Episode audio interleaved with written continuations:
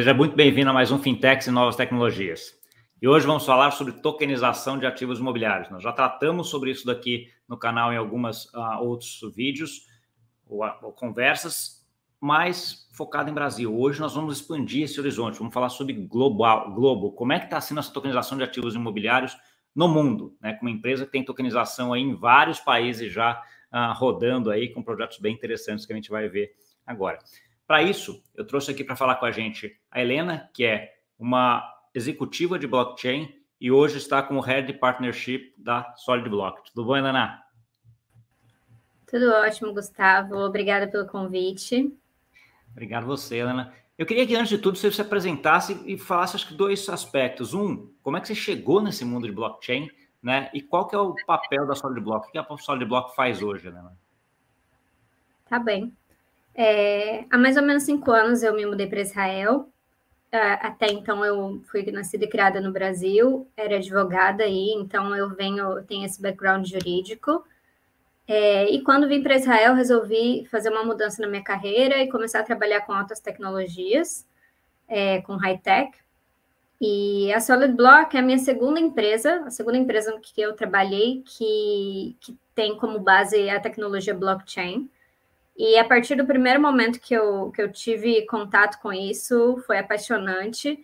E a, acho que todo mundo que, que vive nesse meio tem esse sentimento também.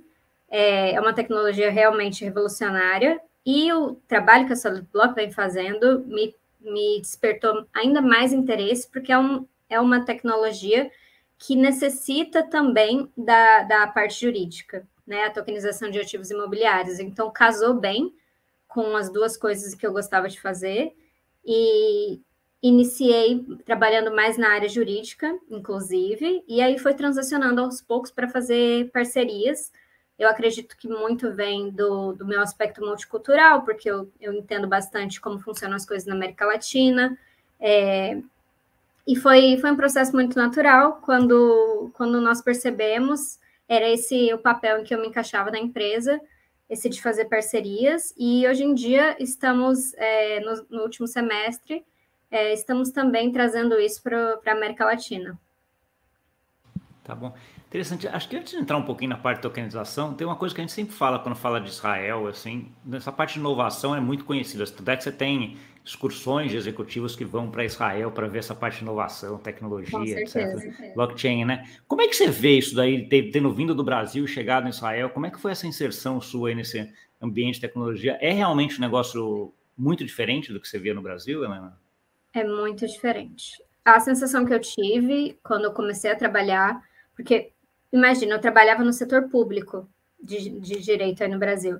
E eu mudei para o setor privado e trabalhando em startups, porque as coisas acontecem muito rapidamente. Então, para mim, era como se eu estivesse vivendo no futuro, como se eu estivesse vivendo há 100 anos da vida que eu é, tinha. É, não, e ainda você, você migrou para o país que está tá liderando essa parte de tecnologia, né? Aquilo que eu comentei, acho que tem muita coisa de, de tecnologia que Israel ali está tá bem na fronteira, né? Então. Com certeza. Israel tem uma característica de dessa criatividade, dessa capacidade de criação de, de soluções incrível.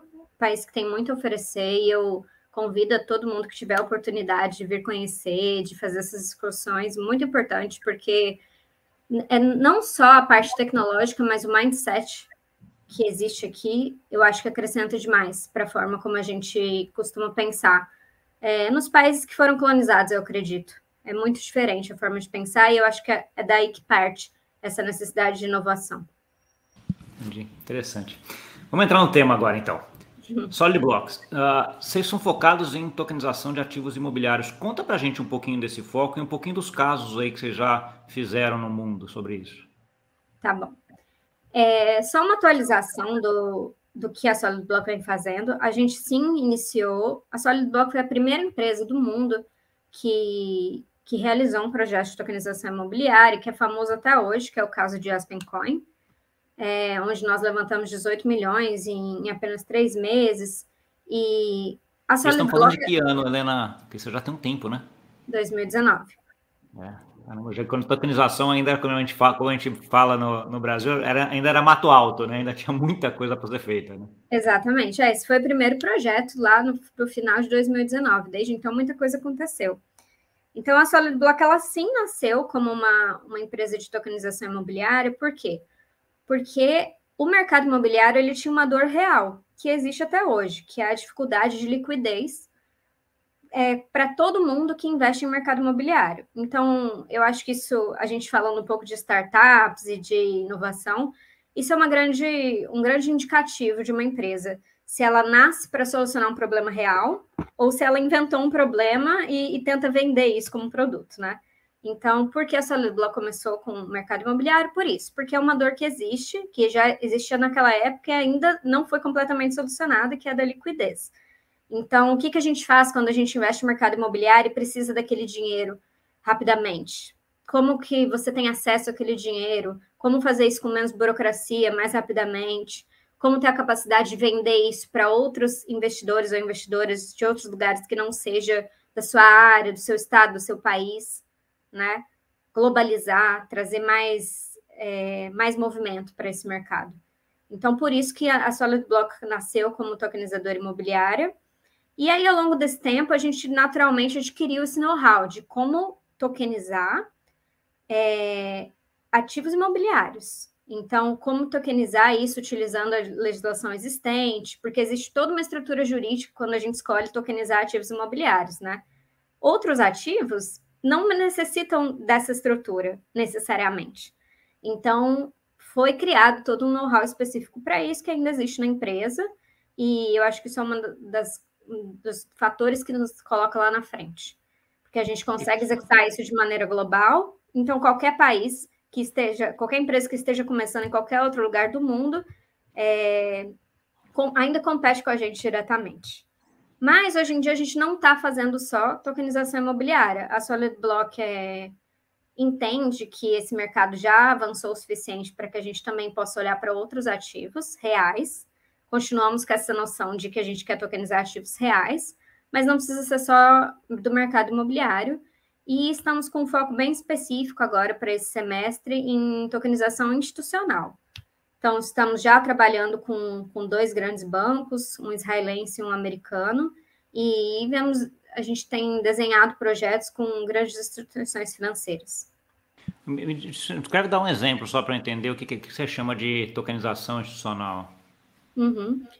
É, tokenização institucional é uma tokenização feita em conjunto ou em parceria com um banco, por exemplo. Então, você pode, hoje em dia, teoricamente, é, não só teoricamente, já existem projetos é, nos Estados Unidos, principalmente, que você pode tokenizar os ativos do banco e oferecer para os próprios clientes. É, hum. Mas, mas é, é, a gente está falando, você está falando de tokenização de, de valor mobiliário, tokenização do, do, de um treasury, tokenização da, da de uma stablecoin, tudo, né? Sim. Tá. É, e aí... eu preciso tokenizar quase tudo, Gustavo. Aí a gente tem que entender é, os detalhes da legislação disponível. É, não, e aí, aí você tocou num ponto que eu acho que é importante, que eu sempre vejo tokenização, do ponto de vista de tecnologia, é um pouco do que você falou, dá para você tokenizar o que você quiser. Né? Então, assim, a gente tokeniza... É ah, do ponto de vista de tecnologia, é muito fácil. Do ponto de vista de regulamentação e legislação, cada setor tem ali a sua, a sua casinha, vamos dizer assim, né? Então, assim, e as suas peculiaridades que tem que, tem que ver. O setor imobiliário é um muito regulado também, né? Então, assim, o setor financeiro é outro muito regulado. Então, assim, regulações diferentes, e como é que é que ajusta isso. Mas antes de entrar nesse vários setores, eu queria talvez pegar um, um, um, o caso do setor imobiliário, para a gente pelo menos padronizar isso daqui e ver como é que é em vários países, né? Então, você falou da Aspen Coin, que foi um projeto que vocês fizeram nos Estados Unidos. Vocês têm projetos de tokenização de, de, imobiliária também em outros países, né, Helena? Como é que foi essa experiência dessa, dessa atuação e que países foram esses?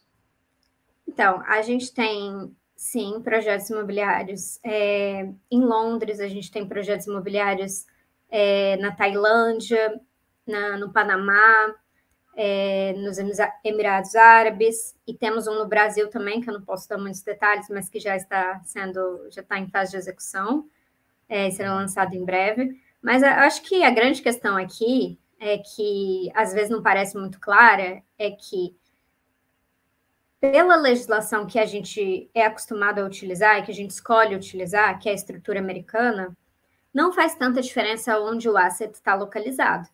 Então, eu posso ter um asset no Brasil e utilizar a estrutura americana para tokenizar esse meu asset Ai. e fazer a oferta assim. É, e posso vender para você que está aí em Portugal, e posso vender para um investidor americano, e posso vender para quem eu quiser. É claro, como são valores imobiliários e como são securities, né, que é mais ou menos a mesma coisa, de acordo com a legislação americana, a gente tem que respeitar as leis de oferta de cada país, né? Mas dentro dessas limitações, nós conseguimos fazer uma oferta global. Isso é muito Entendi. interessante. Entendi. Não, é, acho que você tocou no ponto interessante. Na verdade, a estrutura de tokenização é toda nos Estados Unidos. Né? O ativo pode estar em qualquer país e aí você tem que comply também, ou estar tá de acordo com a legislação dos dois países, né? dos Estados Unidos e daquele país onde está o, o ativo, no caso. Né? Então, assim. Isso. É... E por que a gente escolhe? Porque é uma legislação que é muito completa, muito segura nesse sentido, muito clara diferentemente de outros países em que ela ainda não é tão clara. Então, fica sempre aquele medo de, por exemplo, aí no Brasil, se a CVM vai dar um stop order, ou em outros países, se o legislador de lá vai encontrar algum problema naquela oferta e isso pode trazer algum entrave burocrático e atrasar a oferta. Não é que a gente não possa fazer em outros países. Tem outros países que também têm legislação segura para isso, mas a Solid Block, em geral, é, indica para que os nossos clientes façam estrutura lá. Sim, é, a legislação americana acho que, acho que é padrão no mundo, né? Acho que todo mundo já sabe como que é mais clara, mais fácil, né? nesse sentido acho que faz, faz todo sentido mesmo. Ah, e aí, ah, olha, olhando isso, e aí você acaba, do ponto de vista jurídico, você acabou atuando em, em bases jurídicas muito diferentes onde estão ativos, né? Se a gente vai falar de Londres, é, provavelmente é, é, uma linha jurídica muito parecida com a americana, com o Brasil já nem tanto, quando vai para a Tailândia, eu nem sei como é que é, quando você vai para Mirador, Panamá, nem sei. Mas assim, são linhas jurídicas muito, muito diferentes. E a, a, a, parte local é uma parte muito complexa, Helena, porque eu digo assim, você vai ter lá um imóvel na Tailândia, no Brasil, etc., que você vai comprar e você vai ter que estruturar, montar uma estrutura que vai, vai ser representada por um ativo no exterior, no final das contas, né? Que vai ser essa tokenização que você vai fazer nos Estados Unidos. Como é que você Sim. faz esse link? Ele é igual para todo o país também? Ele não é igual para todo o país, porque o que varia mesmo é a, é a legislação interna, ou seja, o que aquele país permite que seja ofertado e para quem, principalmente, né? Então, quem são as pessoas que vão ser autorizadas a comprar aquele token? É, mas, assim, em geral, é, é mais ou menos parecido. É, se fala, se divide muito entre o investidor qualificado e o investidor não qualificado, ou seja, quem o governo vê como uma pessoa capaz de decidir é, de maneira clara e com informação onde, onde fazer os seus investimentos e não colocar o seu dinheiro em, em furada, em lugares que, que ele pode perder aquele dinheiro. É, então, muitos países fazem essa separação e a gente acaba ofertando só para os investidores qualificados, para que, que não haja esse tipo de problema, e outros países é um, têm um pouco mais de flexibilidade nesse sentido. Entendi.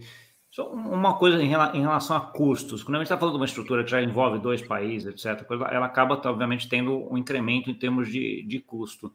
O que, que, é hoje, mais ou menos, o valor mínimo de tokenização que acho que faria sentido desse, né, nesse ponto de vista? Helena, vocês têm, assim, se quiser tokenizar um apartamento de, sei lá, um milhão de, de dólares, um empreendimento de um milhão de dólares, já, já seria viável? Ou não, então, tem que ser um valor mais alto? Pergunta, porque a gente recebe, a gente tem muita reunião, recebe muitas pessoas que estão interessadas, que, que se apaixonaram pela ideia e tudo, ah, eu quero fazer, eu quero criar meu, meu próprio projeto. Mas a verdade é que agora, sim, a tokenização tem se tornado cada vez mais acessível, porque com, ao longo do tempo que a gente foi fazendo, é, apesar da parte jurídica demandar horas de trabalho e não poder ser exatamente igual, a gente foi meio que estruturando um modelo, né? Que a gente possa utilizar 80% desse modelo, 90%, é, para tornar esse processo mais rápido e mais barato. Então, mesmo assim, hoje em dia, a gente precisa falar de pelo menos é, meio milhão de, de, de reais ou, ou 100 milhões de dólares. É, desculpa, ah, 100 milhões de dólares. Ou 100 mil dólares. meio milhão ah, tá. de reais. É, é, é, bem baixo, então, o valor já, né? Em termos de custo. Porque se for 100 mil dólares ou 500 mil reais, é, é, é bem baixo. É, mas assim, isso é o mínimo que a gente pode falar, e o ideal fica entre 5 milhões a 10 milhões de dólares. Tá bom. É, porque daí você, dilui bem esses custos e fica, fica mais fácil ainda, né? Mas é isso, é... aí quase não se sente no, no, na execução do projeto. Sim, você não percebe. Interessante. Bom. Uh, você falou de regulamentação americana, né? E aí você está indo agora para um, um, um movimento de ok, a gente não vai fazer só imóvel, a gente vai começar a fazer mais securities, mais ativos uh, com bancos, etc, tal, etc. E aí, e aí você comentou sobre a CVM no Brasil, mas a SEC também, a SEC nos Estados Unidos, né, que é o regulador americano, também tem um monte de, de, de restrições, um monte de dúvidas ainda. Não direi restrições, um monte de dúvidas em relação a isso, né? Como é que, como é que vocês estão vendo isso, Helena? Olha, todos os nossos projetos executados pela lei americana são registrados pela SEC, é, e todos são reconhecidos como valor mobiliário. Na verdade, é, existe uma forma bem simples de fazer isso através da legislação, dessa legislação específica. É, e assim, não quero entrar em muitos aspectos jurídicos, que eu deixo isso para o nosso time jurídico, é, apesar de eu ser muito curiosa, entender um pouco disso pelo fato de eu ser advogada também. Mas eu acho que, assim, de uma maneira bem simples, para dar um framework, o que os Estados Unidos está preocupado é com o investidor dele. O que, que tipo de oferta o investidor dele vai receber ou não, quem pode comprar ou não. Agora, é, a oferta ser estruturada lá para investidores de outros países não é uma preocupação grande deles, entende? Porque aí quem ofertou é responsável por estar tá compliant com as leis dos outros países. Do país que está sendo ofertado. Do país que está sendo ofertado. Então, não, o grande problema não é ofertar, usar a estrutura jurídica dos Estados Unidos. Para é quem você vai ofertar. É para quem você vai ofertar se você quiser vender para investidores americanos. Entendi. E aí Entendi. sim, aí você tem que prestar atenção nas regras deles, porque eles querem proteger os, os seus investidores. Entendi. É, né, é, é, bem interessante essa visão, porque você acaba tendo, tendo os dois lados, né? Você estrutura, a parte da estruturação, ok, você, você faz e consegue fazer. Aí você tem a outra parte, a parte da distribuição, né? Para quem que você vai vender, né? Então, assim, eles falam, ok, a parte de estruturação você pode estruturar, mas se você for vender para o americano, você tem que ter isso, isso, isso, isso.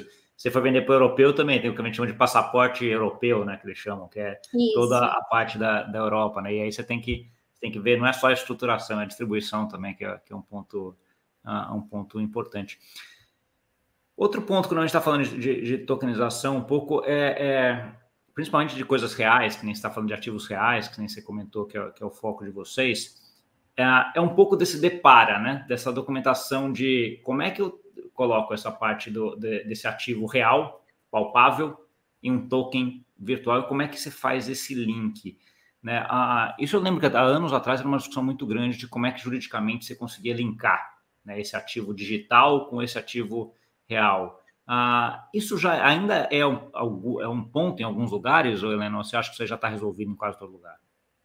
Não acho que está resolvido em quase todo lugar. Inclusive, isso é uma grande preocupação para não só pela, da Solid Block, mas eu acho que toda empresa mais séria que está na indústria, porque quando se fala em tokenização, é, não sei se felizmente ou infelizmente, mas não existe um modelo só de tokenização, né? Existem muitas pessoas chamando os seus projetos de projetos de tokenização, mas que não necessariamente utilizam as mesmas estruturas jurídicas ou os mesmos princípios para estruturar um projeto. Então, a forma como a Solid Block e os nossos principais é, competidores que eu conheço ao, ao redor do mundo utilizam uma estrutura bastante parecida, em que o ativo ele a compra do token, a compra desse ativo, é como se fosse comprar uma participação numa empresa, uma share. Então, esse tipo de representação de propriedade, ele sim está resolvido, é muito simples, é muito claro de ser feito. Agora, outras formas de representação de propriedade que, que não necessariamente passam por esse modelo de criação de uma empresa e a, as pessoas participarem dessa empresa como como investidores, se você não utiliza esse projeto, eu não consigo te dizer com certeza se está tudo certo, tudo seguro e tudo garantido. Como é que você faz o link, né? Então ainda, ainda é, apesar, eu, acho que o ponto que você colocou aqui é interessante. Se for por um determinado caminho, já está relativamente resolvido no mundo inteiro como é que faz, mas ainda tem outros caminhos que estão testando que ainda tem muito, muita zona cinzenta ainda, né? De como é que você faz isso. isso. Eu acho que é natural também, né? É, acho que isso é a indústria que tem, tem sido muito fomentada e e é normal no caminho da inovação a gente tentar procurar maneiras melhores, maneiras mais é, diferentes e que possam atender outras necessidades que não são atendidas por esse modelo. Mas é, isso, de, isso demanda uma, uma zona cinzenta que nem sempre é muito confortável para a maioria das pessoas que está começando ainda a investir nesse, nessa indústria, né? Sim. Ah, e, se, e se você já tem um caminho que já está definido, que é mais seguro, né? Você tem, tem que ter uma razão muito grande para não, não precisar não querer ou não ir para ele, né? Então, assim. Com certeza. Vai ter casos que você vai ter. Vem fazendo é, todo todos esses anos. É, exatamente. Então, assim, você já vai ajustando. Tá bom. Em relação a redes de blockchain, tem algumas que vocês utilizam mais? Quais as, ou uma, ou quais vocês utilizam para tokenização?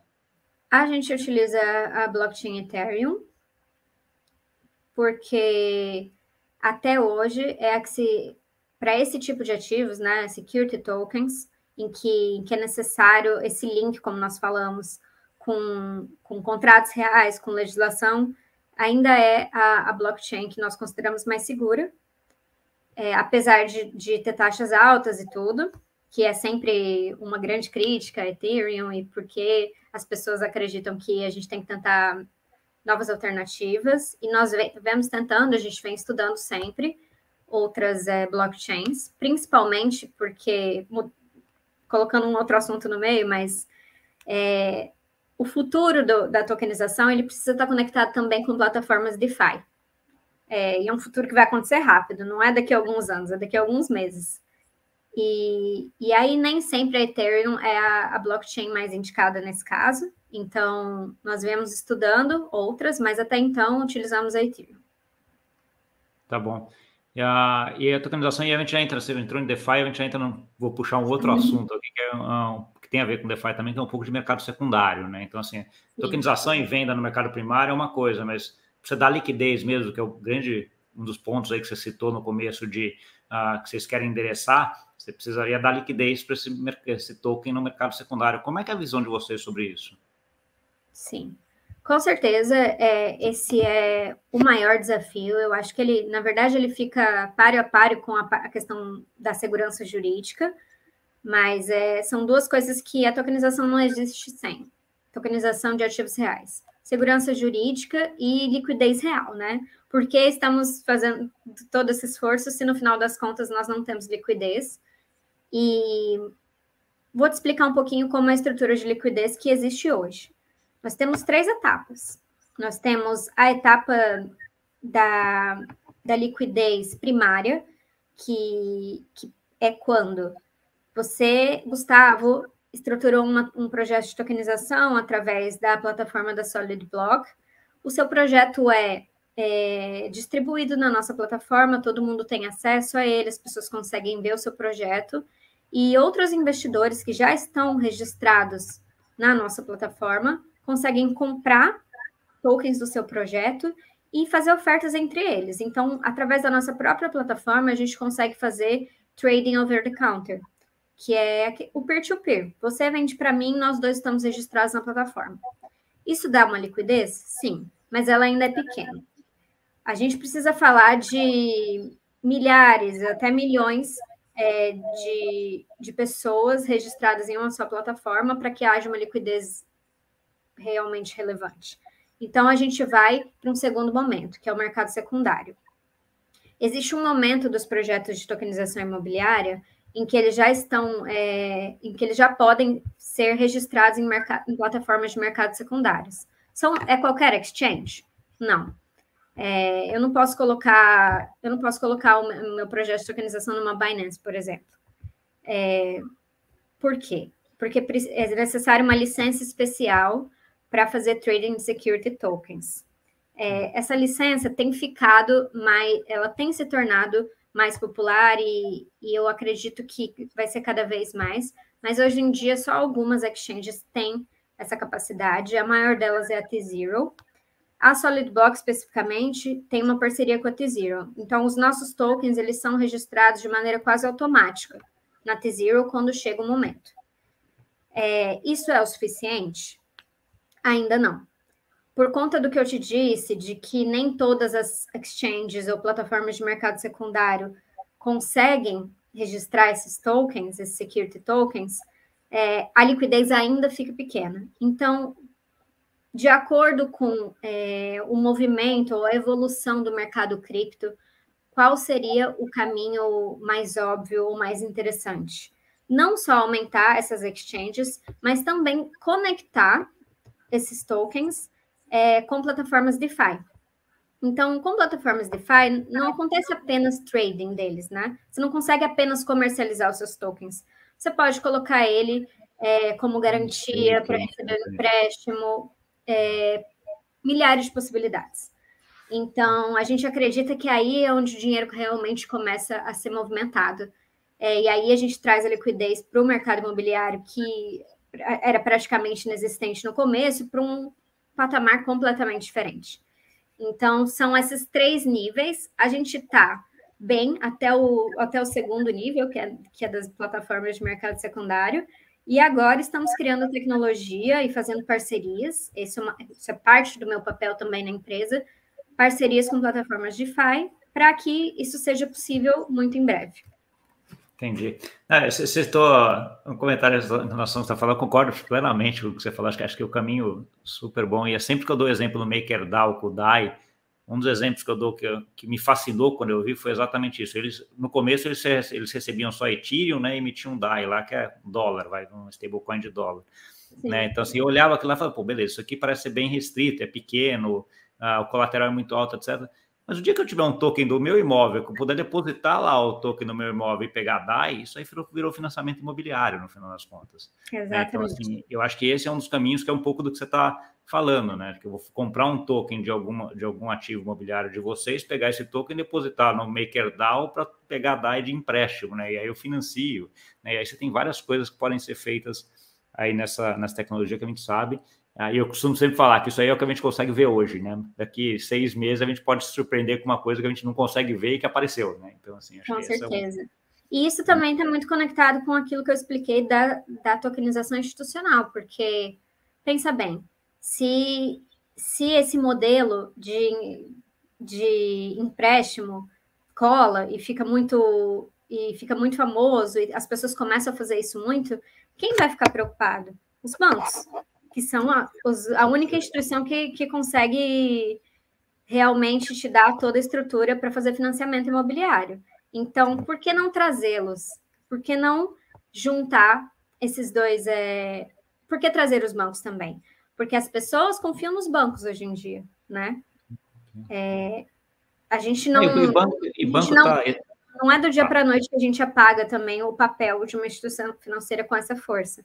Então, os bancos estão dispostos a se atualizar e, e estão investindo muito dinheiro e muito tempo e muita energia em também entender essa tecnologia, né?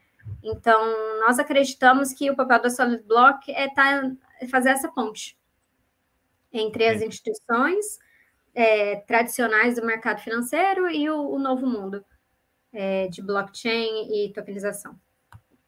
Entendi. Não, acho, acho, é super, super interessante e acho que faz, faz todo sentido, porque assim, a gente sempre fala, fala do, MakerDAO e, e da DAI, etc., mas obviamente os bancos já sabem que isso é possível, né? Então, assim, do ponto de vista da tecnologia, é eu sempre comento, do ponto de vista da tecnologia, a gente conseguiria fazer tudo que a gente faz hoje melhor.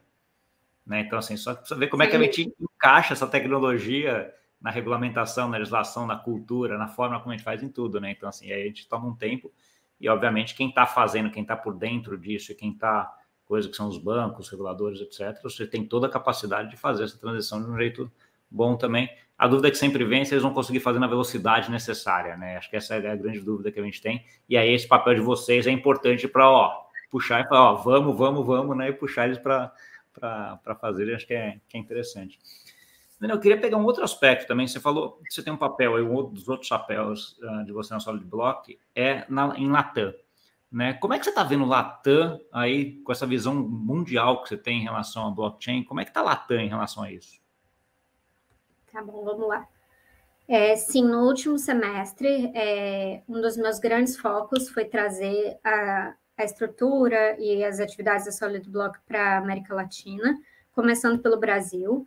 É, a partir daí, eu fiz uma parceria estratégica com uma empresa de tecnologia, o nome dela é W Connect, que também trabalha com blockchain. E, e a, nossa, os nossos negócios, as nossas atividades são feitas através deles aí no Brasil. É, por que trazer a Solid Block para a Latam?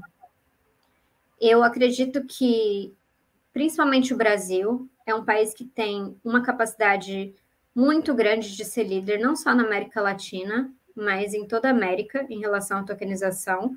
É, apesar dos Estados Unidos estar muito na frente, é, o Brasil tem essa tendência de adoção rápida em massa de tecnologia, né? Parece que demora, demora, demora, mas aí quando acontece, acontece de maneira muito rápida. E a situação política e econômica da América Latina, ela, ela existe, essa dor existe, como eu falei lá no início.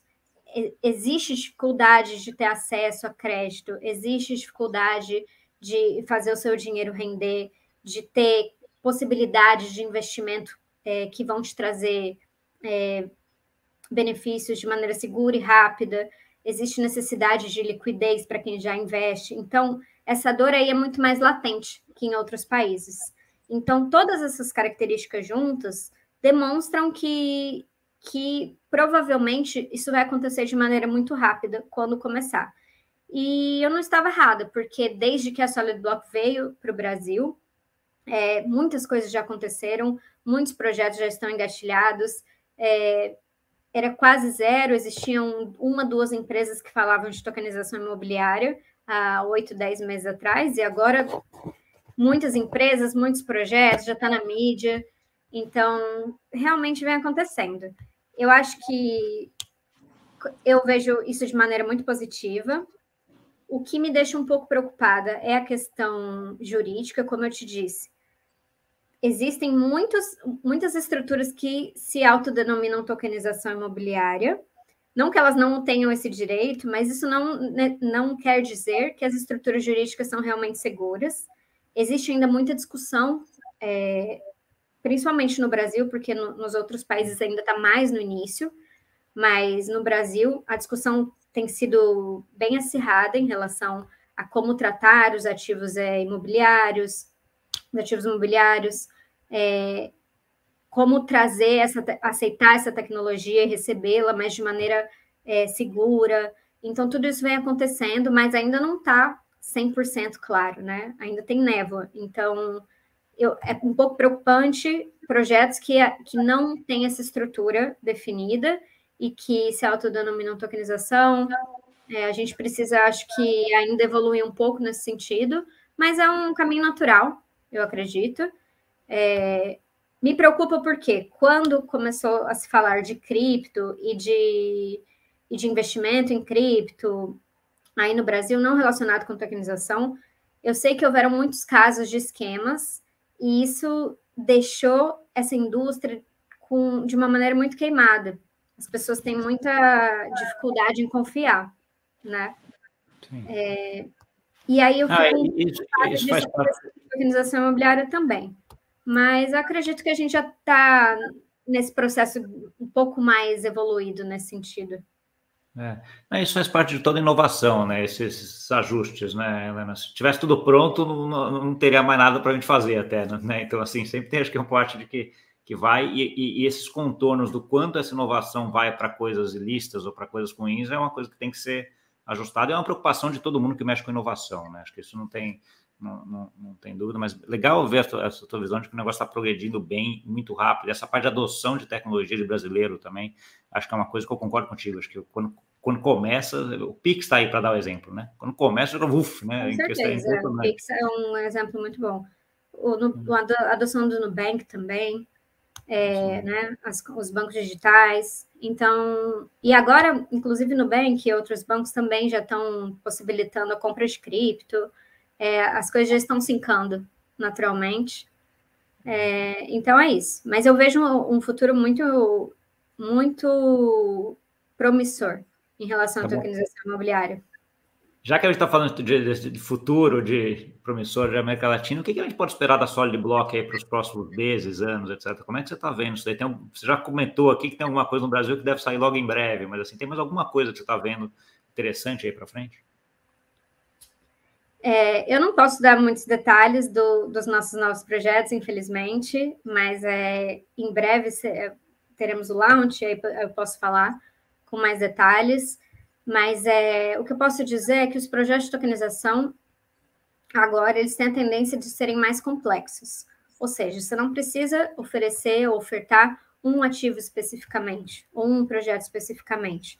Você pode, você pode é, juntar projetos, torná-los mais complexos, ofertar como se fossem pools de investimento é, imobiliário, e isso aí é um, um passo muito interessante que eu vejo. É, e, e, aí nisso daí você acaba tendo até uma tokenização que, que é quase um, um, aquele, quase um fundo imobiliário de tijolo, que a gente fala, né? Aquele fundo imobiliário tem um monte de ativos, né? Então você, você fala de pool, me remete claramente à mesma ideia de, uh, de um fundo. É, a ideia é muito melhor. É, só que de uma Mas forma mais utilizando, É, uma forma mais é, efetiva, utilizando blockchain, utilizando todas as vantagens de você ter um token digital, global e tudo isso. Sim, não é, acho bem, interessante. Uh, Ana, tem mais ou menos um tempo que, que eu sigo aqui, a gente já chegou perto dele. Eu queria agora que você deixasse lá, uma mensagem final e onde quem quiser testar, utilizar, ver mais, saber mais sobre a Solid Block, te encontra ou encontra a Solid Block. É... Bom, eu acho que a minha mensagem final, é... eu escolho deixar ela de uma com, com uma maneira, de uma maneira muito pessoal, que é eu sempre utilizo esses últimos minutos para falar da importância da representação feminina nesses cargos de tecnologia, apesar da gente trabalhar com blockchain, com uma indústria que é tão avançada em muitos sentidos, o número de mulheres que, que trabalham nessa indústria, que tem cargos de liderança, é muito pequeno e é semelhante a outras indústrias que são muito menos avançadas. Então, eu deixo aqui o meu recado para que a gente consiga trazer mais mulheres para trabalhar nessa indústria de inovação. Me coloco à disposição para ajudar de qualquer forma todas as que quiserem é, iniciar nessa indústria. E a Solid Block pode ser encontrada através do nosso website, através do meu e-mail, que, que eu vou deixar é, com o Gustavo, e a gente pode, e ele vai colocar na, na descrição do, da aula. E... Eu vou fazer até, até melhor, eu vou deixar o teu LinkedIn, que acho que é até mais fácil as pessoas te acharem. Uh, eu já vi, até a gente se comunicou por lá, né? Eu vi que já responde, já é bem ativo, então. Sim, assim, eu sou bem ativo no LinkedIn, ótima ideia. Só deixar o link do meu LinkedIn, eu respondo rápido e a gente marca uma conversa. Tá ótimo. Helena, muito obrigado. Acho que parabéns pelo, pelo teu trabalho aí. Acho que esse fato que você comentou agora no final é bem importante, né? Assim, a diversidade em qualquer coisa é super importante, né? E ter mulheres, ter outra geração, ter outras, outras pessoas, outra cultura, outra qualquer coisa, acho que agrega em, em, tudo, né? Então, assim, acho que o papel das mulheres nisso daqui de blockchain, eu concordo contigo que ainda é bastante pequeno e tem espaço gigante para aumentar aí. E parabéns pelo seu trabalho em relação a isso, porque você é uma delas, né? Então, acho que isso ajuda bastante, Obrigada. faz bastante isso. Tá bom? Muito obrigado. Deixa eu e para você que nos viu, não esquece de compartilhar com aquele amigo e amiga que gosta desse assunto. Papo muito legal, visão global sobre tokenização. Agora a gente fecha aí o ciclo, falando sobre tokenização no Brasil, falamos um pouquinho aqui também, mas a ideia aqui foi muito pegar uma tokenização global. Está acontecendo no mundo inteiro. Então, se atualize, vai, vai atrás, comece a entender mais, porque eu acho que é uma coisa que veio para ficar e vai ajudar todos nós. Tá bom? Obrigadão aí pela audiência e até semana que vem. Tchau, tchau.